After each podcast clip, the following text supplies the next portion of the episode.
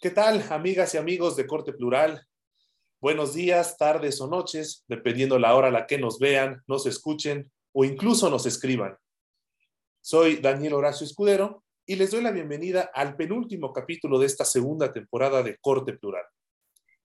El día de hoy, como podrán darse cuenta, no me encuentro solo. Está conmigo eh, Carla, Carla Jimena Cícero. Carla, bienvenida a la mesa.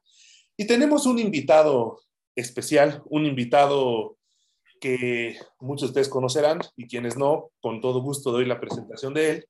Se trata nada más y nada menos que de Víctor Manuel Alonso Inclán, a quien doy la bienvenida a la mesa. Bienvenido, Víctor.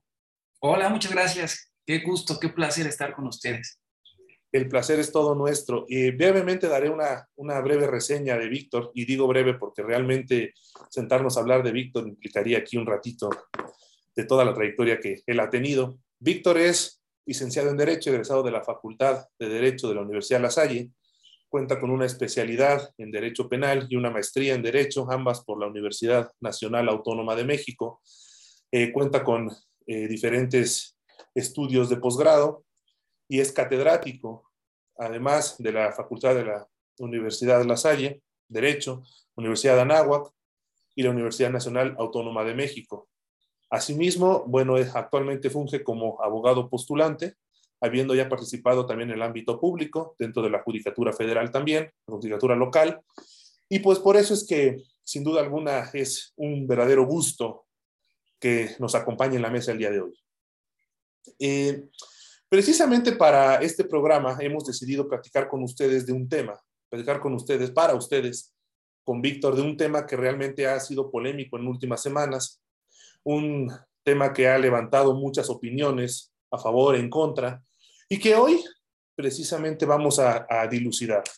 Estamos hablando de la suspensión definitiva que otorgó el juez primero de distrito en materia administrativa en la Ciudad de México respecto de la celebración de la temporada de la fiesta brava, de la corrida de toros en la Ciudad de México. Entonces, para comenzar, eh, me gustaría pedirte a ti, Víctor, si es posible, que nos dieras un preámbulo de este tema, que nos platicaras un poco de, lo que vamos a estar analizando a lo largo del programa. Pues sí, Horacio, como lo dices, eh, el antecedente creo que es interesante. En este año, digamos que a raíz de pues, reformas que tuvo la ley de amparo ya tiempo atrás, y con este del interés legítimo, una asociación civil en ara, eh, eh, más o menos plantea dos derechos fundamentales que violan la corrida de toros en la Ciudad de México. De alguna u otra manera, artículo 1 y artículo 4, un derecho a la vida y por extensión también a los animales, que es lo que yo también quiero plantear, y violación al medio ambiente. Con base en eso solicita que la justicia de la Unión ampara y proteja y pide la suspensión de las corridas de toros. Digamos que en el marco actual esto ha sido posible, ahorita vamos a explicar los lineamientos técnicos del por qué. Y eh, se considera la suspensión provisional, después la definitiva, y eh, eso hace que en la actualidad la corrida de toros 2022 no se pueda dar en aras de que pues, el juez de distrito otorgó suspensión provisional definitiva y hasta donde entiendo el recurso de queja de la suspensión definitiva todavía no se ha resuelto. Entonces, en la actualidad ahorita que estamos en ya julio, ya estamos en julio, ¿verdad? Se me da junio, estamos en junio de 2022, pues no hay, no hay corrida de toros. Entonces, lo que vamos a tratar de explicar aquí es el por qué sí se pudo. Quizá nos vamos a adelantar un tema de fondo, porque ahorita vamos a platicar de la suspensión. Eh, creo yo que la litis de la suspensión es distinta al cuaderno principal, pero en este tipo de casos sí hay una especie de simbiosis. Aquí yo creo que sí podemos hablar de la apariencia del buen derecho, como lo hizo la suspensión, y pues yo creo que es lo que vamos a hablar, ¿no? Este, grosso modo, es de lo que se va a plantear. Entiendo. Sí, ¿no? Claro, y, de hecho muy interesante todo esto que comentas, porque efectivamente lo que vamos a buscar en este programa es, es eh, abordar el tema desde diferentes vertientes. Primero, evidentemente, una cuestión jurídica, bien lo menciona Víctor, vamos a ir platicando por qué fue procedente que se concediera esta suspensión, de acuerdo a incluso los propios lineamientos de la ley de amparo. E incluso podemos entrar a hablar de una cuestión hasta sociológica en, muchas, en muchos aspectos.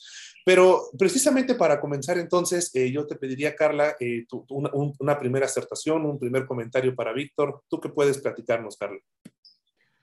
Bueno, yo la verdad eh, fue poco lo que supe a por medio de noticias acerca de la corrida de toros cuando vi toda esta parte de que se había otorgado la suspensión pero yo creo que lo que más me llama la atención un poco en este sentido y de lo que comenta Víctor es de que la suspensión, o bueno, todo este tema se dio en aras de que la, el tribunal eh, dictaminó que se violaba dos derechos constitucionales. Y entiendo yo, me corrigen si estoy equivocada, que eh, con estas dos violaciones a los dos artículos ya mencionados, eh, ciertas asociaciones, llámese eh, una, eh, la Asociación de Tauromaquia, está viendo en, en, ampararse contra esta suspensión definitiva, puesto que alegan que el derecho a un medio ambiente sano, al derecho a la vida, etcétera, pues no incluye el tema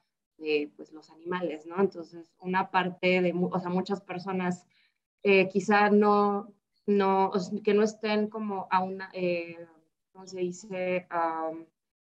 que no conozcan como de estos términos o que no estén como en el mundo del litigio, de derecho, etcétera, pues se, vayan más a la parte de, pues es que los animales sienten y todo eso. Entonces también sería como un poco, eh, bueno, a mí lo que me gustaría sería como un poco saber qué tanto puede abarcar el derecho a la vida y el derecho a un medio ambiente sano en este sentido, como para efectivamente otorgar estas medidas, porque esto definitivamente va a ser un parteaguas, tanto en la Ciudad de México como a nivel nacional, porque ahorita estamos hablando a nivel como local, regional, si así lo quieren decir, pero pues esto puede ser eh, un antecedente para que en otras ciudades que esté esta, eh, pues este entretenimiento, entre comillas, pues lo usen, ¿no? Como jurisprudencia. Bueno, sí, Vamos a tratar de hacerlo. A mí me gusta, a mí me gusta, yo soy de la idea que el derecho es para todos, para todos, o sea, todas las personas, no tenemos que ser abogados para poder hablar de derecho. Esto de la tauromaquia, de esto abarca a muchas personas y tenemos fe, yo tengo fe, que de alguna u otra manera lo vean los amantes de las corridas de toros. ¿Y por qué no? En la corte yo asumo, aspiro que este asunto lo traiga la corte y de una vez me quiero adelantar. Yo estoy de acuerdo en cuanto al fondo, o sea, ahorita explico por qué. O sea, por qué estoy de acuerdo que se haya aprobado la suspensión definitiva. La verdad no me gustó cómo se abordó el planteamiento. Voy a, a ver, y voy, a decir en, cierto sentido. La, principal, el principal sustento para otorgar la suspensión, y vámonos por partes, ok, ok, ok, ok. Tenemos la división de poderes tradicional. Aquí, a quien se le solicita que intervenga es al Poder Judicial de la Federación una persona dice Poder Judicial de la Federación, yo, persona moral, o sea, una ficción del derecho, una persona moral que fui creada exprofeso para proteger derechos humanos, yo, persona moral, ficción, me siento agraviada con la corrida de toros. ¿Por qué? Porque yo estimo que la corrida de toros es cruel con los animales y de alguna manera se ataca al medio ambiente. Por eso, yo, sociedad civil, que de alguna u otra manera represento a personas que piensan como yo, nos sentimos ofendidos porque sigan eh, la corrida de toros en la Ciudad de México. Es importante también. ¿Qué distingue? Que la Ciudad de México, digamos que año tras año, ya están formalizadas las corridas de toros. Entonces, no es como de manera extemporánea, que haya alguna feria, etcétera, sino aquí ya está instituido desde hace mucho tiempo. Entonces, por eso sí es un caso particular, como bien lo tocas digamos que hay una especie también como de coalición de derechos, porque, porque es un tema polémico, porque podemos decir que hay dos vertientes, dos formas de ver el mismo tema. O sea, hay dos posturas, si lo queremos ver, independientemente de que hay una mayoritaria, hay dos posturas. Alguien dice, pues, desde cierto punto de vista, y esto es, ha evolucionado, ya no es tan loco pensar que de alguna u otra manera los derechos humanos, los derechos humanos, también de alguna u otra forma pueden ser ocupados para seres sintientes. Este, de alguna u otra forma, Argentina hubo un caso muy paradigmático con un orangután Chile, creo, España, han visto cómo este alcance que hemos desarrollado en materia de derechos humanos también lo podemos traspolar a seres sintientes. ¿Por qué no? O sea, ya, ya es momento, ahora sí, tomar el toro por los cuernos. Eso, eso es un parteaguas. Pero por otro, está la parte de la tradición, la parte de la cultura, la parte de la libertad de trabajo. Eh, este, aquí sí quiero, es importante que con relación al tema de toro de Lidia, los tauromaquios, o la gente que le gusta la tauromaquia, dice, oye, es que mantener la razón de ser de este tipo de animal, del toro, es la fiesta brava. Es su razón de ser, porque su mantenimiento es carísimo. Eh, si de alguna u otra manera la gente deja de estar en la, en la fiesta brava, este, este, este espécimen va a terminar desapareciendo. O sea, le vamos a hacer más daño en cuanto a la especie si no permitimos la fiesta brava que si la permitimos. Y lo cierto es que durante toda la vida, toda la vida del animal, se le trata extremadamente bien. Si, si tenemos el tema de calidad-tiempo, toda su vida vive como rey y al final al final es cuando quizá viene esta parte, esto sí creo que es, esto es innegable, esta parte de crueldad es hasta el final de su vida y aparte tiene la posibilidad del indulto. O sea, aparte si hace un tema excepcional, esta, esta, esta raza que nació para eso, todavía aún así se le puede rescatar. Independientemente de los trabajos, es decir, es un tema político muy interesante porque hay dos partes. La, la sociedad que se puede sentir ofendida, y claro, muchos, y la otra parte que lo ve como una especie de tradición. Por eso es paradigmático. Por eso, por eso es un tema interesante y apasionante. Y ya nada más termino, porque pues obviamente somos muchos, tenemos todos que hablar en ese sentido. El sí distinguir lo que es el amparo. El amparo es lo que se busca de fondo, la razón de fondo. Estoy bien o estoy mal, una verdad jurídica de fondo, y otro es el tema de la suspensión. Son dos cosas que suelen ser distintas. Ahorita lo que se otorgó es la suspensión. Entonces vamos a hablar de la suspensión, pero es innegable que en este caso en particular, y al rato explico por qué, eh, para conceder la suspensión sí tuvieron que asomarse al fondo. Entonces aquí sí hay como una especie de relación. Entonces es como mi primer antecedente que, que, que, es de lo que está, estaríamos hablando y yo me callo y seguimos, por favor. No, bueno, y, además, eh, bueno, todo esto que comentas es muy interesante porque efectivamente el tema de seres sintientes, es, exacto, está generando como una, no sé si llamarlo jurisprudencia latinoamericana, porque ahorita tú mencionaste muy, de manera muy interesante casos en, en Chile, en Argentina, pero incluso yo recuerdo, mm, lo que no tengo presente si fue en República Dominicana, un caso pero respecto de un árbol que fue una cuestión que usaron el argumento igual de, de, un, de un, ser sintiente para, para defender un árbol. Y, y, un árbol que llevaba ya con dos mil años de existencia. Entonces, realmente, ¿cómo ha ido evolucionando esta doctrina o este sentido para ir entendiendo, pues, hasta qué alcance o protección deben tener estos seres como tal, ¿no? Eh, que, y además, bueno, también lo que, lo que bien mencionas es cierto. Eh, al final, eh, si lo pensamos desde esa perspectiva, los toros de Lidia, bueno, son eh, criados como reyes, bien dices tú, para que al final el punto cumbre de su vida sea ese. Que si somos también muy eh, analíticos, la mayoría de los animales de, de granja son así, ¿no? O sea, los cerdos también los cuidan de esa manera. Bueno, sería meternos ahí en un tema de agropecuaria muy interesante. Pero va, enfocándonos específicamente al tema, yo quisiera saber tu opinión respecto de esto. A ver, eh, históricamente la, la gente entiende o se ha entendido que para que tú promuevas, incluso dejémonos el amparo, este, cualquier eh, medio eh, jurisdiccional o juicio, recurso, interpongas, etcétera, debes tener un interés, debes haber una afectación a ti. Y una afectación hasta la gente entiende directa. Aquí de pronto vemos que es una asociación quien promueve este amparo. Y eh, nos revocamos a uno de los grandes debates que existió cuando entró la, la décima época, ¿no? Que se, eh, se, empieza a hablar mucho de esta figura o diferencia entre interés jurídico e interés legítimo. Y esta asociación, a través de un interés legítimo, es que dice, tenemos, este, estamos siendo afectados en nuestro derecho a, a un medio ambiente sano, se nos vulnera el cuarto constitucional, incluso el pacto de San Salvador, que, también lo, lo, vincula con el protocolo de San Salvador, este, derivado de, de la, eh, la Convención Americana, Entonces, yo quisiera aquí, eh, Víctor, tú, de acuerdo a, tu experiencia y a tu, natural entender, si consideras que alcanzaba la justificación de un interés legítimo de esta asociación para que procediera, o siquiera el juez dijera, vamos a admitir la demanda de amparo? Yo creo que sí, respuesta corta es sí. Y también me quiero extender un poco para, para los que no son tan técnicos del derecho. Adelante. El tema es que en la academia, esto yo considero que es parte de la academia, podemos hablar eh, de manera abstracta de temas que no están perjudicando directamente.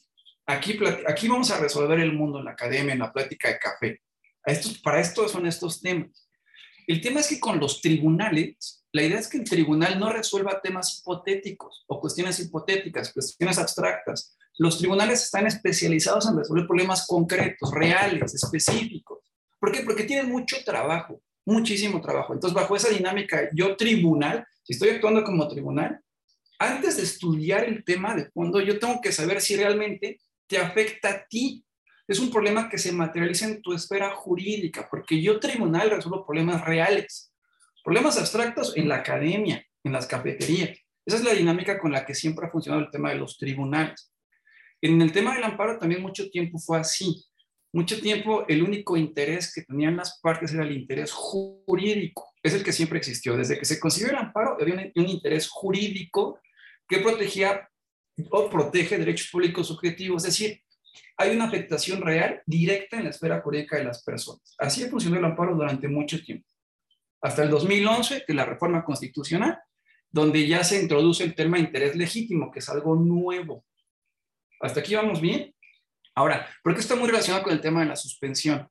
Yo me acuerdo que muy rápido, eh, eh cuando su servidor hace, muchos años le enseñaron la, materia de amparo, nos ponía un ejemplo muy, incluso real. Cuando viene Madonna a México, viene Madonna a México al Estadio Azteca, de pronto ciertos padres de familia, cierta asociación civil, también no, porque existe esta relación, cierta asociación civil dicen, yo no quiero que Madonna venga a México, ¿Por qué? Porque va a afectar el interés del menor, va a corromper a la juventud, va, va a ser, nos vamos a ir al infierno todos. Eh, pero esto fue antes del 2011, y te hablo Madonna, no sé, en los noventas.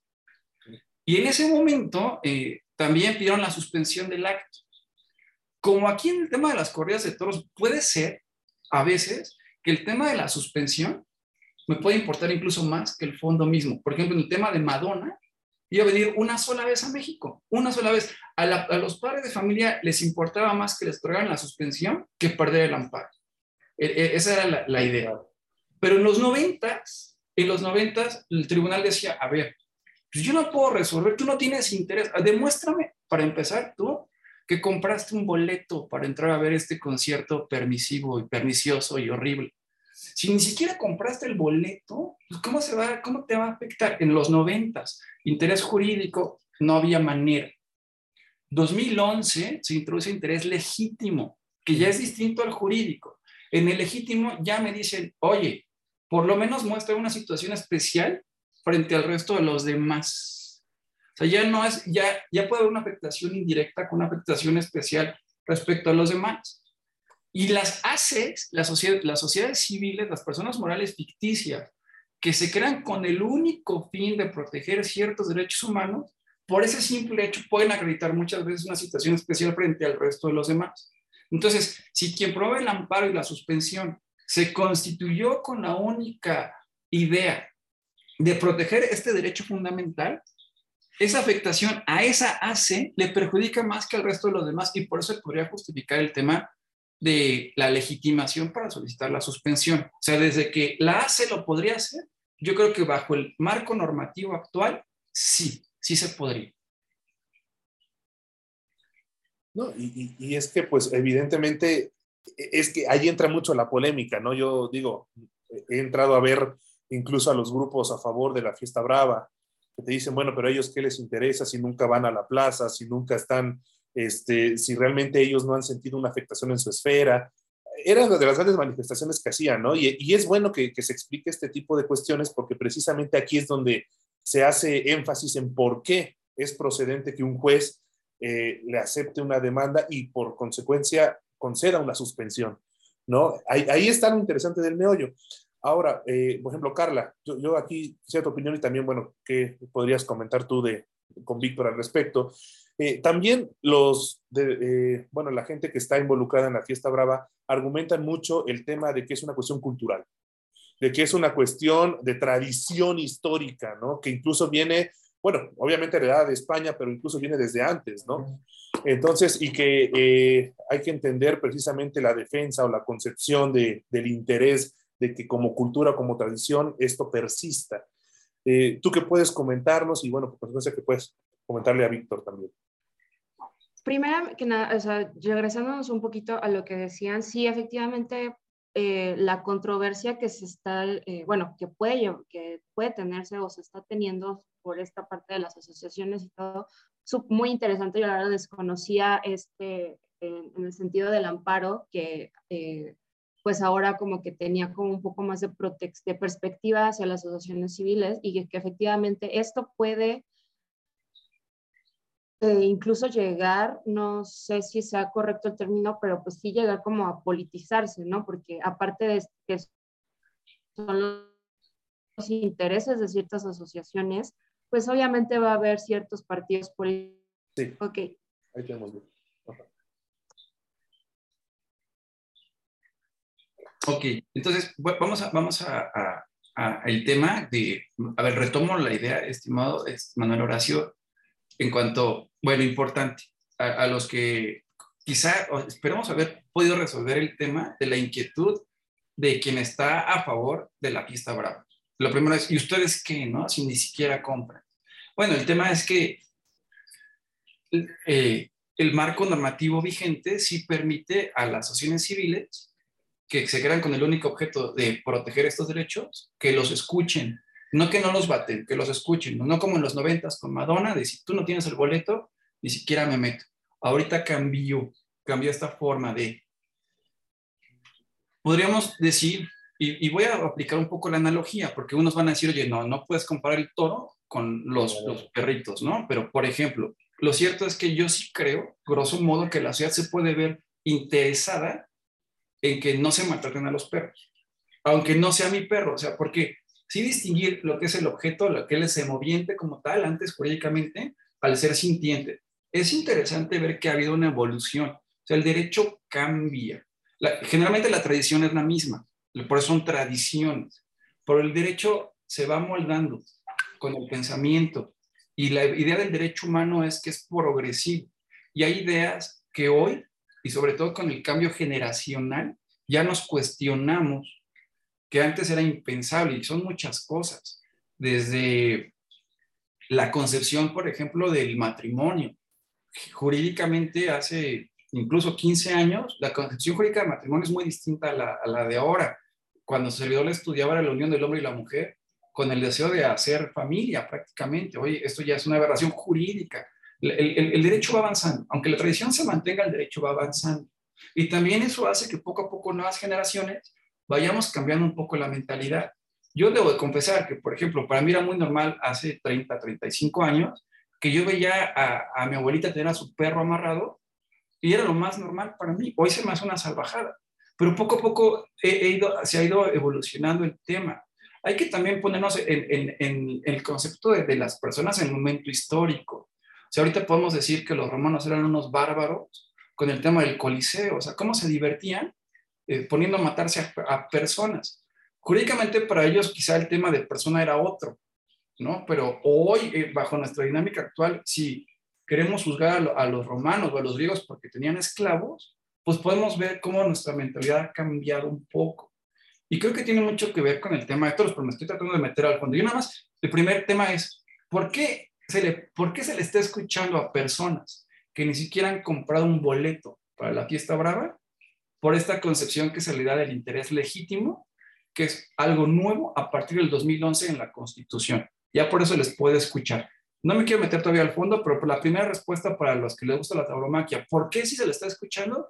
por esto, por el interés legítimo. No es algo ad hoc, se creó mucho tiempo antes de esta suspensión. Y me quiero adelantar un poco. Yo no estoy de acuerdo en, estoy en la forma o del por qué se otorgó la suspensión. Y ahorita digo por qué. O sea, también para, para dar herramientas. Me, adelante, por favor. Pero ya, listo, digo, eh, a lo mejor yo traigo más preguntas que como aportaciones, pero a mí, me, ahorita que estás tocando el tema de todo esto, en su momento leí una nota en Animal Político, me parece, de que hacían como una precisión esta asociación de tauromaquia, en donde, ah, ah, y lo tomo porque ahorita que, eh, que, eh, que, hablaste un poco de lo que pasa, o sea, de los años de, la, de, lo histórico y todo esto, estas personas sobre eh, de justicia justa, me parece que se llama, están o sea, estamos en el entendido de que esta suspensión fue una medida cautelar, o bueno, no sé si, me, si me equivoco, en el proceso del juicio de amparo para esta asociación. Pero lo que esta asociación está como discutiendo o hablando o poniendo en la mesa es que eh, la legislación con la que se otorgó la suspensión, insisto, si me equivoco, por favor, corríjame, es de 1995 y que revisándola pues no hay concordancia con la protección de los derechos humanos a lo que está llegando, a lo que se llegó en esta suspensión de, en esta, en esta suspensión, porque por el, eh, por el tema del trato de animales o de cosas sintientes. Entonces, yo quisiera entender, o sea, cuál, es, cuál, cuál puede ser la jugada de esta asociación para que, en el entendido que se pueda revocar esta suspensión, ¿no? ¿Qué es, qué es algo, hermano? No, no, adelante, Vic, adelante tú. Ok, a ver, ahora sí ya, una vez y con esto voy a tratar de intentar responder la, pregunta de Jimena, en el sentido, ya, ya por qué sí, por eso. Ahora ya vámonos al tema, al tema de fondo. El, la, la suspensión, el, el principal sustento de la suspensión definitiva que se otorgó, se sustenta en violación al medio ambiente. Yo no creo que sea así. Que sustentación al medio ambiente, y es que cuando hablamos de medio ambiente, hay un principio del medio ambiente que es el principio precautorio. El principio precautorio eh, se da en virtud de que con relación a la afectación del medio ambiente, los daños pueden ser irreversibles o pueden ser muy graves. Entonces, en aras de que cuando se puede afectar el medio ambiente y en aras de que sea algo irreversible o muy grave, se puede sustentar el tema de haber otorgado la suspensión. Yo honestamente, esa es una visión mía nada más, y yo y sí que creo entender un poquito a, a los que les gusta la, la, fiesta brava, decir, yo no le encuentro relación el medio ambiente, porque si hablamos de, de, medio ambiente como tal, ¿de qué forma el medio ambiente se va a ver afectado? Porque hay una corrida de toros. si aparte la fiesta brava hace que exista el toro, o sea, ¿por qué el medio ambiente? Yo tampoco lo, entiendo en ese sentido. es, decir, este, yo creo que efectivamente si existe el toro de Lidia es porque está la fiesta brava. Yo no creo como tal que el medio ambiente se vea dañado. No, para mí no va.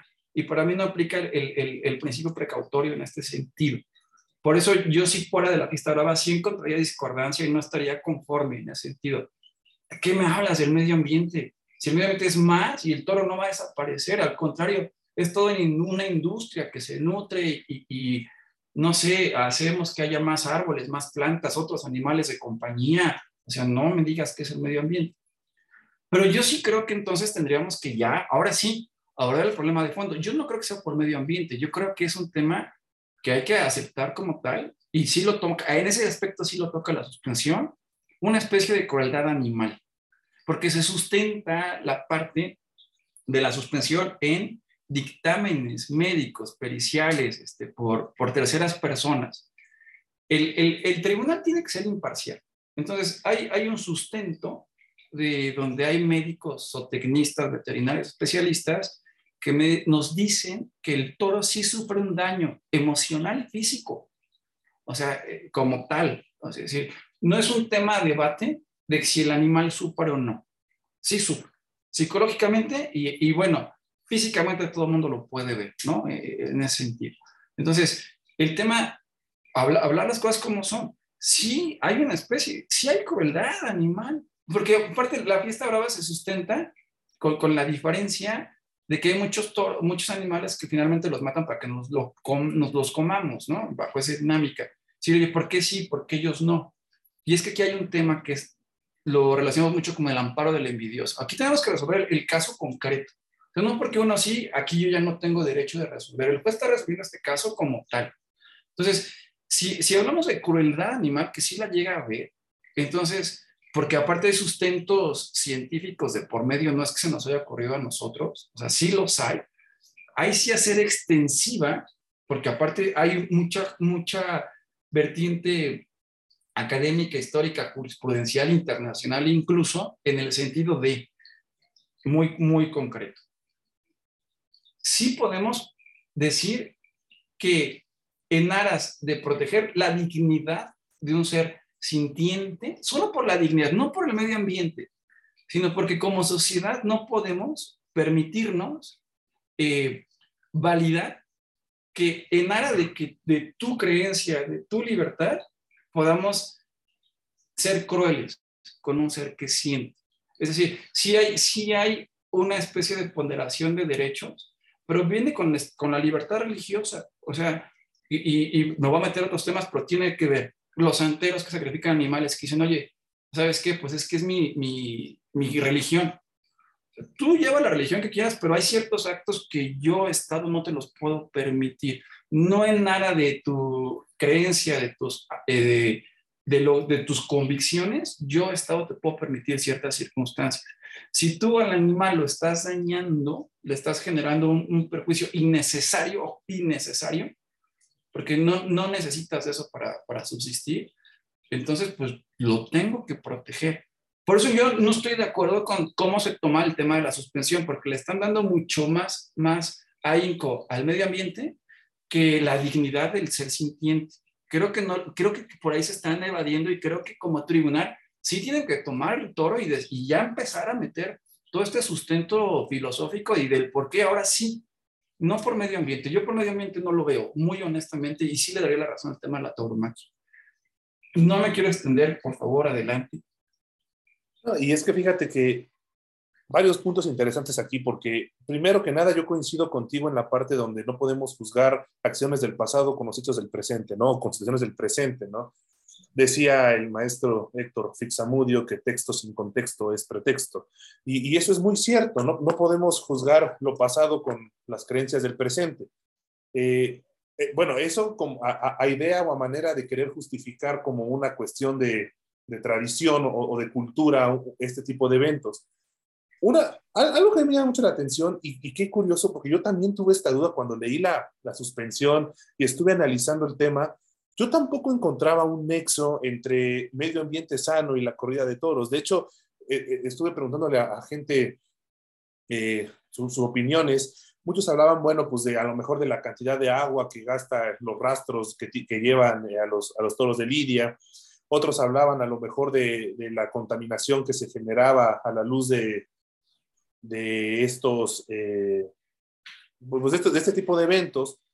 Pero finalmente existe y se entiende que hay una vinculación específica entre la protección de, pues, de, los animales, la protección como tal, crueldad animal, con el medio ambiente. Cosa que a mí, pues bueno, todavía me cuesta un poco entender este nexo, ¿no? Este, este nexo entre medio ambiente sano y, y protección animal o crueldad animal. Eh, ahora, también no menos cierto resulta, y aquí es algo que ya también hablando en materia, yo quisiera comentar porque también lo mencionas tú, la idea de que exactamente la justificación dentro de los amantes de la fiesta brava, de decir, oye, este, pero hay lugares o hay donde los matan peor o, los tratan peor, y aquí por lo menos tienen cierta dignidad. Y tú dices, bueno, a ver, ok, una cosa es que no se niega probablemente ese supuesto, y otra cuestión muy diferente es que lo que estamos analizando específicamente no es una cuestión correcta o adecuada o ad hoc que, deba normalizarse o, continuarse de acuerdo a una línea lógica de debate. Eh, y ahí yo también coincido mucho porque es un argumento que he escuchado mucho. No, pero es que los matan peor, los tratan peor, han tenido peores consecuencias. Yo creo que estamos analizando un caso muy específico. En, ese, en esa lógica y de la suspensión, a ver, Vic, y esto yo creo es, es muy interesante porque tú conoces bien de, este tema, eh, los requisitos de una suspensión, ¿no? Y entre los requisitos de una suspensión hablamos que no se altere el orden público, el interés social, que haya una apariencia de buen derecho, que evidentemente hay interés. Ya hablamos del interés hace un momento. Me gustaría, por ejemplo, que habláramos más de la, ahorita de la parte relacionada al orden público, interés social y, por supuesto, a la apariencia del buen derecho. ¿Tú consideras que se puede presumir que hay una apariencia del buen derecho y no hay una afectación al orden público e interés social? Bien, bien, bien, bien, estimado Daniel. Yo considero que, y, que, y, la, y esta, o sea, es decir, todo trabajo es debatible y es muy fácil hablar sobre algo que ya se hizo, ¿no? Y entendería, yo creo que ahorita si nos leyera el, o nos viera el secretario que hizo la suspensión o el juez, diría, pues a ver, hazlo tú, ¿no? Pues, y hubiera estado muy complicado. Digo, a mí me, me, deja, el, el, creo que se pudo abordar mejor, porque, por ejemplo, en la parte de la, de la suspensión hay una pregunta que desde mi punto de vista no se resolvió. Dice, ¿existe alguna vinculación de casualidad entre la celebración de espectáculos taurinos y la afectación del medio ambiente? Y esa respuesta no, para mí no, no fue satisfecha. Sí, claro, porque el toro es parte del medio ambiente y si afecta al toro, el medio ambiente se ve afectado. Palabras más, un párrafo. Pues no, eh, ahí me dejó a, a, a, deber. Pero sí hay partes muy buenas que sí me gustó. O sea, también es, un, es, un, buen trabajo, solo que yo no, yo no creo que la Corte lo podría retomar mejor. ¿Qué sí me gustó? Y ahora es para responder la pregunta. Eh, el sustento jurisprudencial en cuanto a la apariencia del buen derecho. Lo, estábamos hablando con, Jimena en ese sentido y sí, muy claro para todos los, los que no sean peritos en derecho, nos confundimos tema de la suspensión con el fondo. Muchas veces leemos en los periódicos, otorgaron amparos. No, otorgaron suspensiones. La, la, suspensión, digamos que es un pequeño pleito dentro del pleito principal. Es una forma, muchas veces de forma incidental. No todas las suspensiones son incidentales, pero la gran mayoría sí. Es un pleito pequeño dentro de un pleito más grande. Y en ese sentido, hablamos de dos litis distintas. Digamos que en la litis, en el cuaderno principal, la litis fuerte, el problema principal es si el acto de autoridad es inconstitucional o no.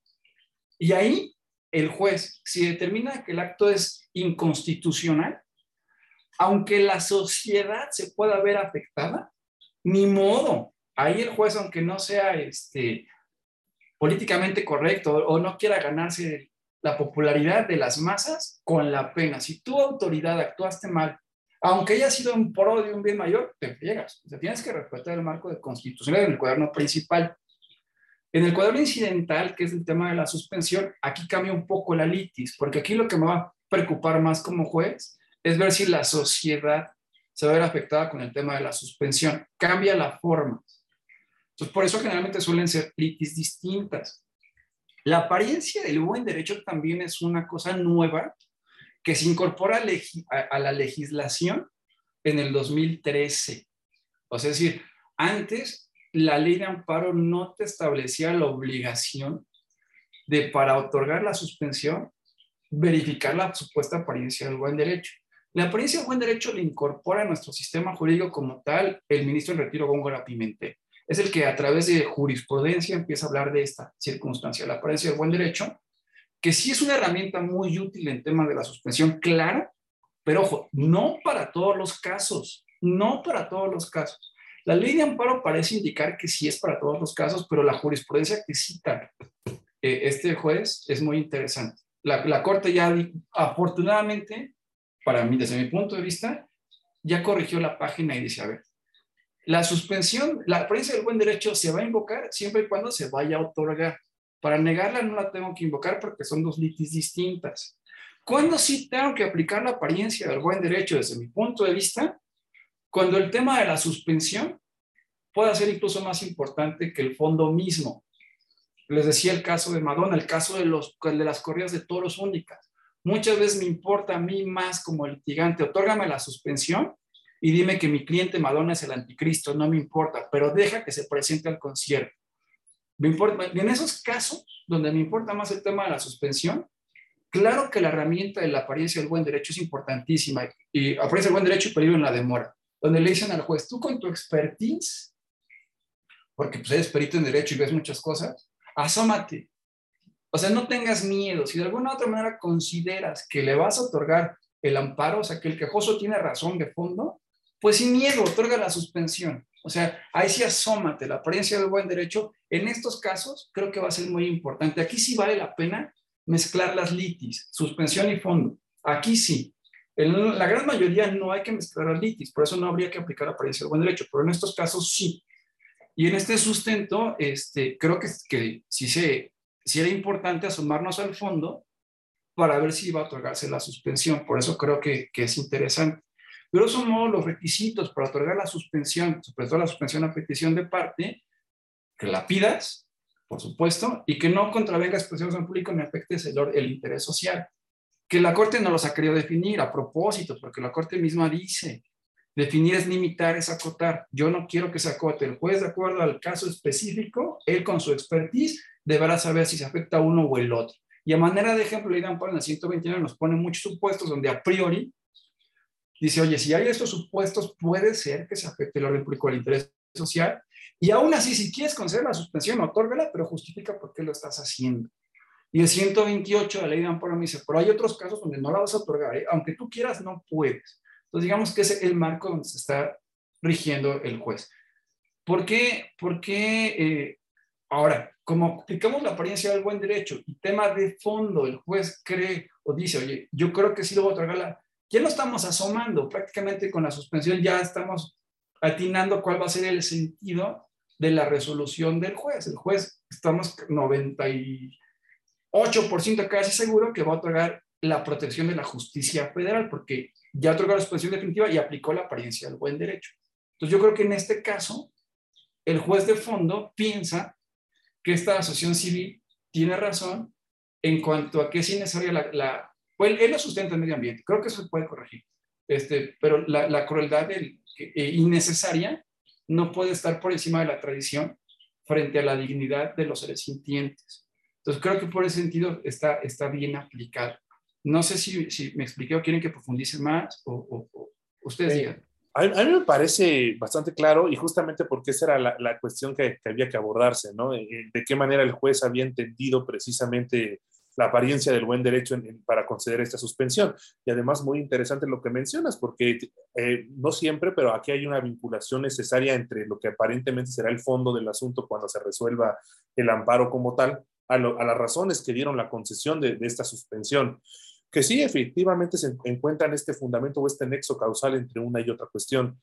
Eh, ahorita que lo mencionabas, fíjate, nada más como comentario, antes de darle la palabra a Carla, eh, a mí me, eh, yo estoy enterado, no, no recuerdo el número de asunto ni qué tipo de asunto, pero la Corte ya tiene en sus manos, en el Pleno, para resolver también esta cuestión, que me acuerdo que incluso se decía a ver si no hay un choque de trenes aquí, porque al final eh, viene en camino este amparo del que estamos hablando y la Corte está por resolverlo, que probablemente si la Corte sigue el precedente lógico, podrá seguir el, el criterio que mantuvo en el amparo en revisión donde se determinó eh, la inconstitucionalidad de la pelea de gallos, ¿no? Que eso también fue un, tema donde precisamente hablaba de, y, dice una frase que por aquí anoté, si no me equivoco, de que decía que al final de cuentas la pelea de gallos y la fiesta taurina no están protegidas como, como derechos culturales.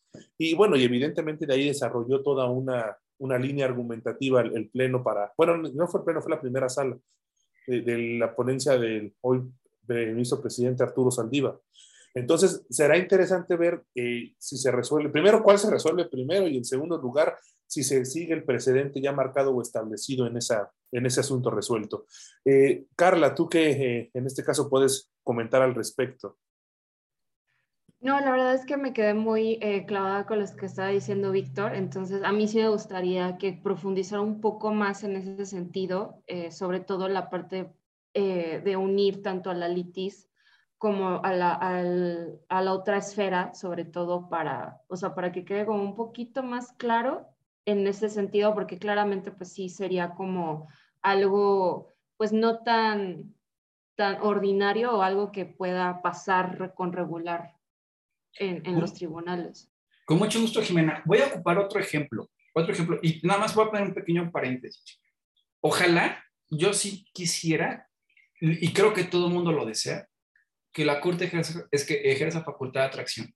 Sería lo ideal. Y que aborde el toro por los cuernos, que lo agarre ahora sí como tiene que ser. También tema de una reforma reciente del 2021 es, la Corte ya puede traer incluso, este, bueno, que aquí contra la suspensión definitiva es la revisión. Entonces la Corte tiene toda la facultad para traer lo que lo atraiga, ¿no? O sea, ¿por qué no? Y, y que lo resuelva. Sí, sí resuelve distinto la Corte que los colegiados. Tenemos que ser muy, muy, muy ciertos, ¿no? El colegiado resuelve el día a día. Es más técnico en temas de amparo y la Corte tiene esa oportunidad de meterse o, ver la perspectiva desde una temática de derechos humanos un poco distinta. El perfil suele ser distinto y creo que esto, esto se tiene que abordar por, por el tema de la Corte. Importante. Ahora, ejemplo, estimada Jimena, para la, la, división de la litis y por qué aquí sí hay que mezclarla, de qué estamos hablando. Vámonos. Voy a manejar ejemplos hipotéticos y obviamente todo esto es a título personal y con fines didácticos, nada más. No, no, no, no queremos tocar callos, para que nadie se sienta ofendido. Pero a ver, vamos por partes. El tren Maya, que este sí es medio ambiente, este sí es medio ambiente 100%. Es evidente que el ecosistema se puede ver dañado. El tren Maya, vamos a suponer, suponer y considerar que efectivamente se está haciendo en aras de un bien común, que el tren Maya va a servir para que haya una mejoría económica entre todos los estados del sur que esa, esa desventaja que siempre ha sentido el sur con el norte se nivele, entre otras cosas porque ya va a haber medios de comunicación. Entonces, dentro de todo, hay un bien mayor que se está buscando por parte del Ejecutivo. ¿Estamos de acuerdo hasta aquí? Entonces, bajo esta dinámica, eh, no voy a centrarlo en medio ambiente, voy a centrarlo en cuanto a que el gobierno ejecutivo para poder hacer el trazo del tren Maya, va a tener que expropiar ciertas casas. Ojo, porque, estoy mezclando aquí interés jurídico y legítimo. Me voy por partes. Si yo soy un propietario en Yucatán, por ejemplo, de una casa, y sobre esa casa me la va a quitar el Estado, porque por ahí va el tramo Ahí, me, ahí lo que estoy diciendo que me está afectando yo como propietario es su interés jurídico. Aquí no voy a meter a medio ambiente. Aquí nada más estoy diciendo, oye, que no es el, tramo 5, es otro tramo donde digamos que no se ve tan afectado al medio ambiente. Pero sí, yo como propietario me estoy viendo afectado. ¿Por qué? Porque me están, me están expropiando una casa, mi derecho civil 100%, en aras de que pase el tren Maya. Yo estoy dando por hecho que el tren Maya, estoy en este ejemplo hipotético, es en aras de beneficio de la sociedad. Y yo promuevo un amparo, yo como particular promuevo un amparo solicitando la suspensión. Yo le digo al juez, oye, impide que se lleve este, este tramo de tren Maya, impídelo porque si se lleva me vas a afectar en mi casa. Ahora, a mí solito, ¿eh?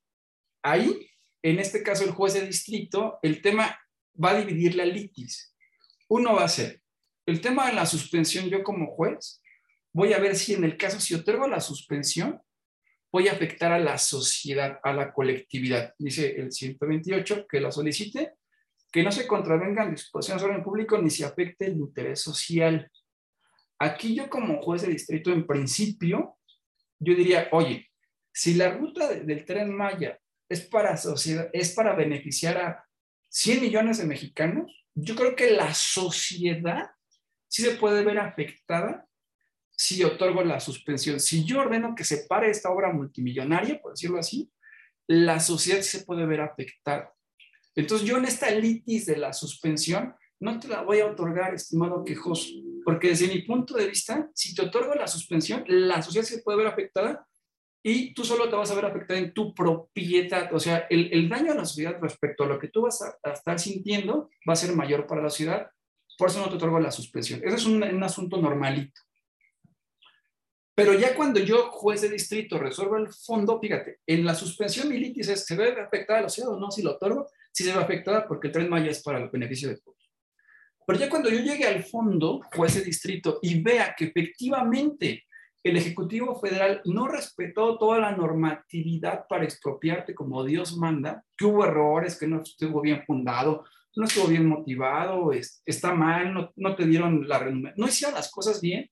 Yo aquí ya juez de distrito, en el fondo, del asunto, si la autoridad no hizo las cosas bien, aunque sea en pro de la sociedad, con la pena yo tengo que otorgar el amparo al quejoso.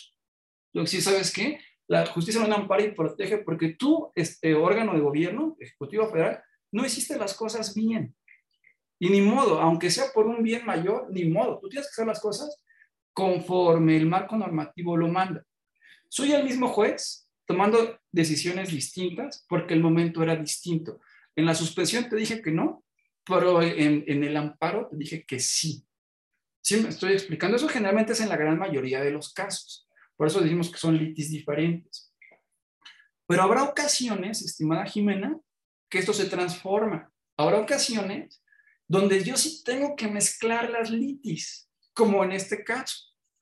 ¿En, en, qué casos yo como juez tengo que mezclar las litis? Cuando el tema de la suspensión, insisto, pueda ser incluso más importante que el fondo o igual de importante. Ahí sí tengo que mezclar la litis y la apariencia del buen derecho y peligro en la demora es una herramienta que me sirve. Por eso es a manera de excepción. No sé si me está explicando. ¿Sí? Sí, estimado. Sí, sí, sí, totalmente. No, completamente, completamente. Y, y, y, es que, de hecho, bueno, lo vemos mucho en la función jurisdiccional, ¿no? Se conceden suspensiones y, no necesariamente influye una con otra, una determinación dentro de la suspensión no necesariamente define el fondo o a la inversa. La negativa de una suspensión no quiere decir que en el fondo se, resuelva en el mismo sentido. Esto bien lo dices, depende mucho del contexto de la litis pisma y del fondo, de, qué tanta afectación causa de estas ponderaciones de, derechos que se están haciendo al momento de, conceder o estudiar los asuntos como tal. Yo eh, también quiero en este punto que, por ejemplo, hablemos de una cuestión de política pública. ¿Y, y por qué lo digo? Porque hace poco escuchaba precisamente una especie de debate o comentarios de gente que estaba a favor de la tauromaquia, ¿no?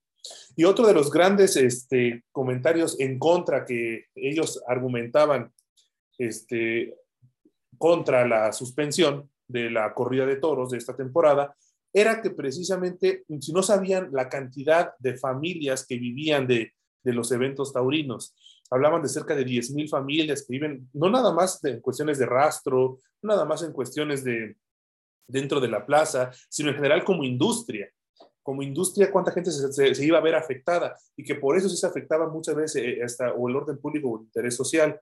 Eh, bueno, uno de los argumentos que aquí entraba contra esta postura era, bueno, pero el hecho de que pueda resentir una afectación ciertas familias no significa que deba eh, considerarse o consentirse una actividad de esta naturaleza que, como ya lo hemos comentado, puede causar precisamente crueldad animal.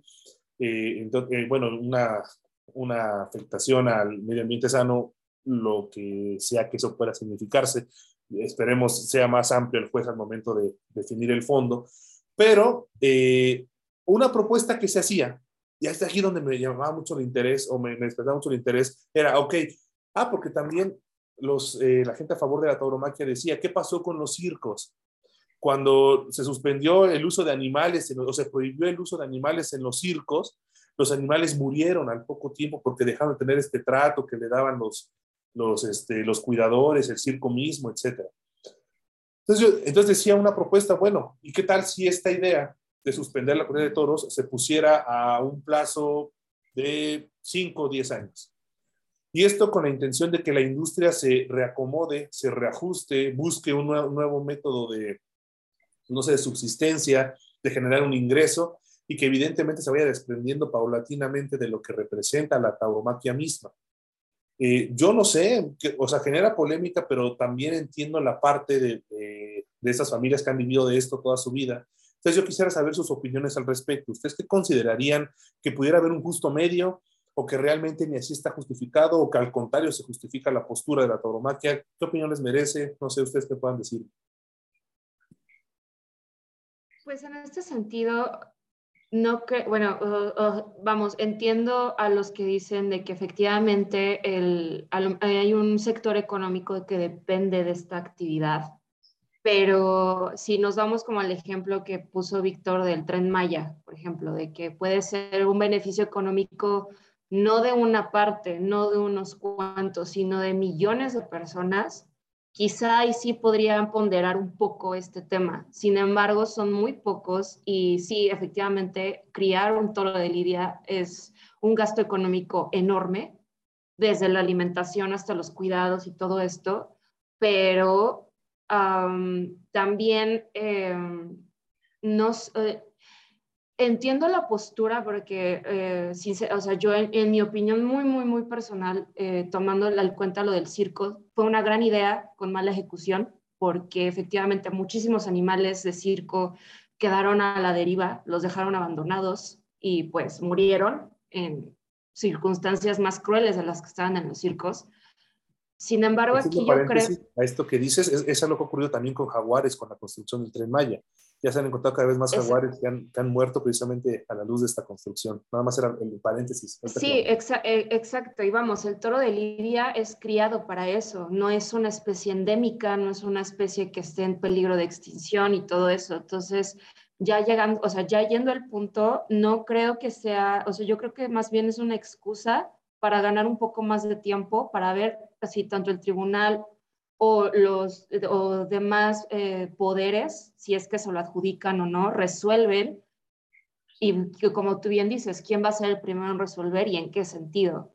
Entonces, eh, la propuesta que hacen de, ok, reducir la actividad dentro de 5, 10, 15 años, la verdad no creo que ayude ni beneficie en nada, porque va a seguir igual. Y eh, si en dentro de 5, 10, 15 años se vuelve a replantear el tema de, bueno, ya se, se, quita esta actividad, obviamente va a haber más gente que diga, no, ¿por qué? O sea, si, vamos, al punto que voy es, las actividades económicas que dependen muchas familias de todas las actividades que podamos decir, pues sí, efectivamente, pero vamos, esto no, eh, por lo menos yo no le pondría una pausa para, em, pues, o sea, para continuar no sé, es, o sea, no voy a pausar eh, lo que dice la constitución o, el proceso judicial en lo que muchas personas ven que hacen o no cuando esta actividad pues de un inicio ni siquiera tendría por qué haber existido.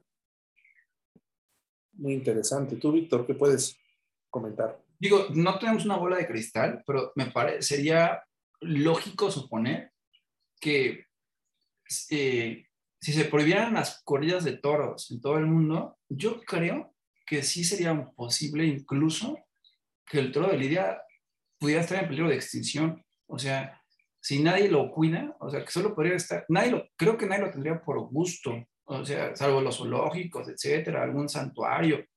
Pero yo creo que la, la, la raza sí tendría a disminuir exponencialmente. Digo, por lógica, o sea, nadie lo va a mantener.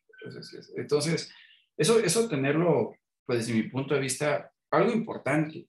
Ahora, yo sí... No, pero, no sí, claro, o sea, total, totalmente de acuerdo, pero vamos, eh, si nos vamos al sentido ecológico, el toro de Lidia no tiene un, este, no tiene un predador natural. O sea, no es un, no es un toro que puedas encontrar en un valle, en una pradera, como ciertas especies, como los bueyes, este, bisontes, etc. Entonces, insisto, esta, esta raza fue criada para eso, para, para los rastros, para estos tipos de espectáculos. No es un toro que haya nacido de un ambiente natural, eh, pues que ya no, que la madre, natural, la, la madre naturaleza haya puesto en el medio natural, porque no tiene ni un depredador ni nada. Y los cuidados que tiene este toro desde la carne, la, la sangre, por todos los químicos que tiene, pues obviamente no es algo que se podría consumir. Entonces, al final es un animal que no, yo, ah, por lo menos yo no veo que vaya a, a tener un impacto ecológico tan grande por lo mismo. Y es una razón más por la cual yo eh, sigo creyendo como humano me, voy a equivocar, que este, no es un tema de medio ambiente, es un tema de dignidad animal. Por eso vuelvo a insistir que medio ambiente yo no lo metería aquí, eh, bajo lo que me, estás comentando. Nada más era una idea que quería traer a, la, a, la, mesa y muy rápido pensar que yo creo que en este caso no tiene que ver absolutos. Si nos vamos a un tema este, académico, de, yo así de, de ética, yo así aquí ocuparía, yo una postura utilitarista. Porque, a ver, si nos vamos al tema de que la vida humana no tiene precio y que una vida es, una vida es ya irreparable, y lo vamos con lo de los animales, pues sí, no, no habría puntos medios. O está bien o está mal. Pero desde un punto de vista utilitarista, meramente utilitarista, bajo la dinámica de si tú sabes que un avión de 20 personas se va a estrellar y va a matar a 200 mil, ¿valdría la pena matar a 20 para salvar a 200 mil? Bajo esa dinámica. Dilema kantiano, ¿no? Eh, sí, sí, sí, sí, solo bajo esa dinámica, decir, este, si lo que se busca a largo plazo es, a largo plazo, que se dé la subsistencia de la especie, yo creo que desde un punto de vista utilitarista, valdría la pena pensar en un punto intermedio, es decir, darle un tiempo para buscar la manera de que haya gente que quiera gastar su dinero y buscar que esta raza no termina extinguiéndose. creo que podría valer la pena, o sea, pensarlo. Y nada más la última idea, eh, de, pero, pero, pero en México, estimados, todos lo sabemos, es que lo que no se hace, o sea, si tú enfrías algo, lo más seguro es que en 5 o 10 años, como hay tantos intereses económicos de por medio, es que esta decisión que se tomó no, no fructifique. O sea, lo que puede hacer es que las personas ganen tiempo y de aquí que alguien vuelva a, afrontar, se pierda este avance que se está teniendo. O sea, yo sería el riesgo que le vería, nada más. No, claro, y, justamente, justamente es eso, ¿no? O sea, incluso dentro de estas eh, corrientes de pensamiento o dentro de estas ideas, cuántas subideas no nacen, ¿no? ¿no? ¿Cuántos debates analizando cada uno de estos puntos evidentemente existen? Porque sí, es que, a ver, incluso, ya digo, ya en, un, en un, bien lo decías, no, no se trata de absolutos, pero también una réplica que yo escuchaba a este argumento de cuántas familias viven de esta industria, también alguien decía, bueno, es que hay familias que también, muchas más familias que viven de otras industrias no precisamente legales, bueno, no, no porque esta sea ilegal, pero aún, pero de cuestiones ilegales, de cuestiones de incluso este crimen organizado, y no por eso significa que vamos a, a no intentar prohibir una cuestión que a final de cuentas eh, estaría afectando a cierto sector o a cierto grupo. Eh, e, este tema de la tauromaquia, sin duda, eh, bueno, nos da una, un panorama muy abierto y un debate muy abierto de todas las ideas que pudieran ir surgiendo. Ahora, yo, yo esto sí, Víctor, por ejemplo, así te lo quiero preguntar porque lo hemos platicado tú y yo en, esta, en, clase, porque además he, de comentar únicamente que yo, yo tengo la oportunidad de ayudarle a Víctor en algunas ocasiones en sus clases a, a, dar alguna sesión. Y hemos llegado a platicar esta cuestión que tú no me dejarás mentir, cada juez y cada cabeza es un mundo. ¿Y por qué quiero hacer esta, esta precisión? ¿Tú crees, Víctor, que si no hubiera sido este juez, otro juez de los de materia administrativa hubiera tomado la misma línea lógica o el mismo, o el mismo criterio que tomó el juez primero? No, no, no, no, no, no. Yo creo que si otro juez lo hubiera hecho, hubiera sido un 50 y 50. O sea, no, yo no doy por hecho que todos los jueces hubieran resuelto de la misma manera. No, para nada. Para nada, para nada, para nada. Estamos en una, en una época, dicen los políticos, coyuntural, donde sí tenemos la vieja y la, y la nueva escuela a todo lo que da. O sea, generalmente estas sentencias suelen ser de jueces pues, más jóvenes y que de alguna u otra forma tienen un, pues, un bagaje cultural de este, pues, europeo, de, las nuevas corrientes, definitivamente. Tengo que ser alemán, eh, derecho anglosajón, las nuevas vertientes de derechos humanos, y no todo el Poder Judicial es, así. Entonces, este, yo creo, estimado Daniel Horacio, que si lo hubiera resuelto otro juez, 50 y 50, de que no hubiera trabado la suspensión, definitivamente no. Es que, y, es este justo la, la, idea, ¿no? De cómo resuelven los jueces, qué, qué bases toman, qué criterios se basan, o sea, estamos hablando aquí de, de cuestiones de, de, los DESC, ahora DESCA y ahora y han ido aumentando, hasta ya se va a hablar pronto de los DESCAI, pero de los DESCA se habla del derecho ambiental y y, esta evolución doctrinaria que hemos venido comentando a lo largo del programa, ¿no? Cómo podemos de pronto vincular un medio ambiente sano con una corrida de toros eh, en particular.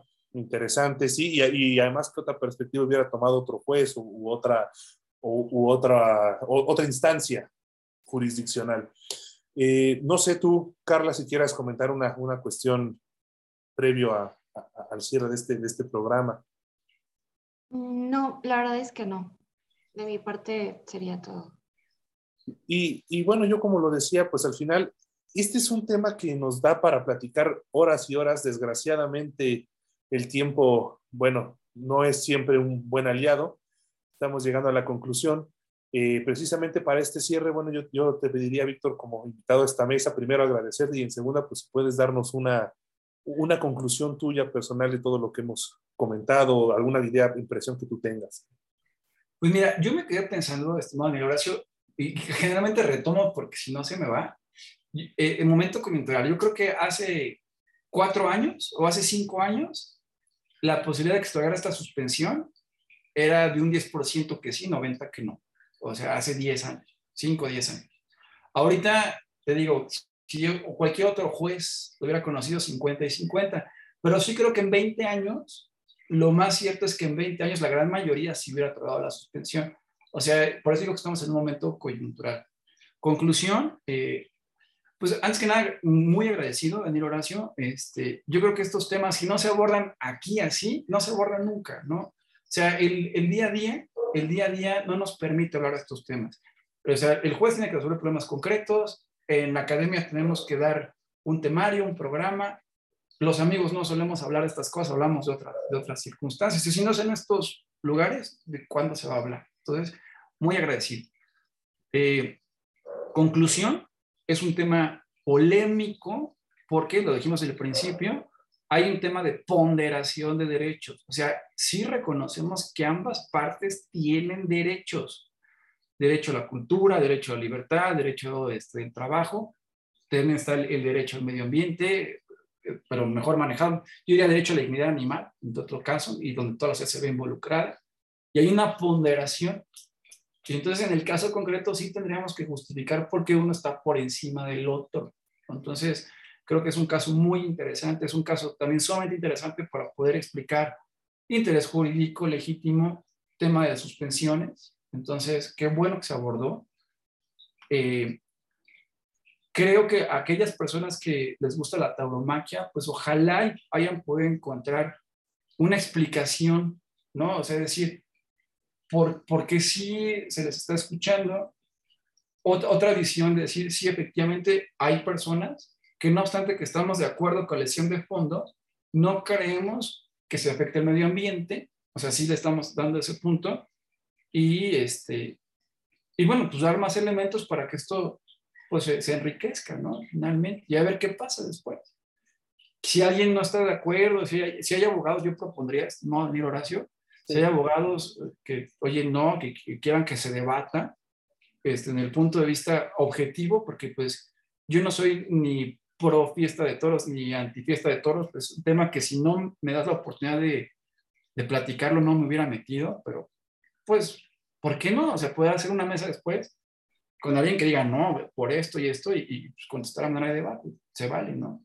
Que eso sería muy interesante. De hecho, eh, invitamos al auditorio que si les interesaría es, eh, que realizáramos una mesa en este sentido, pues nos los hagan saber y con gusto, si Víctor nos acepta una invitación ahora en la, tercera temporada para ser parte de esta mesa, pues adelante, ¿no? Con gusto nos podemos sentar a platicar más a fondo a, en este mercado de ideas a cruzar mejor las perspectivas para pues precisamente evidenciar los puntos de vista desde un punto eh, puntual de cada una de las, de las ideas que hay. ¿No? Y también es cierto lo que dice Víctor, y yo coincido mucho, es que independientemente de nuestras funciones particulares, desde la iniciativa pública, privada, desde el, abogado como abogado postulante, al final no siempre es sencillo eh, abordar estos temas, incluso entre amigos, y son este tipo de espacios y la academia precisamente es donde nos, nos ayuda a llevar a cabo este tipo de, de ideas, de intercambio de ideas. Por lo cual yo reitero El agradecimiento a Víctor por haber estado el día de hoy con nosotros, por haber aceptado esta invitación, en la espera de que no sea la última vez que nos veamos en esta mesa, que podamos seguir platicando incluso eh, de este o de cualquier otro tema. Eh, y agradecer, bueno, también a Carla y evidentemente a todas y todos los que nos escuchan. Déjenos sus comentarios, compártanos sus opiniones. Eh, estamos en YouTube, estamos en, en Spotify, estamos donde ustedes pretendan sea una mejor plataforma. Víctor, muchas gracias por todo, tu opinión, por todo, y pues les deseo a todos un, un buen día, buena tarde o buena noche. Gracias a ti, hermano. Gracias a ti, Jimena. Gracias.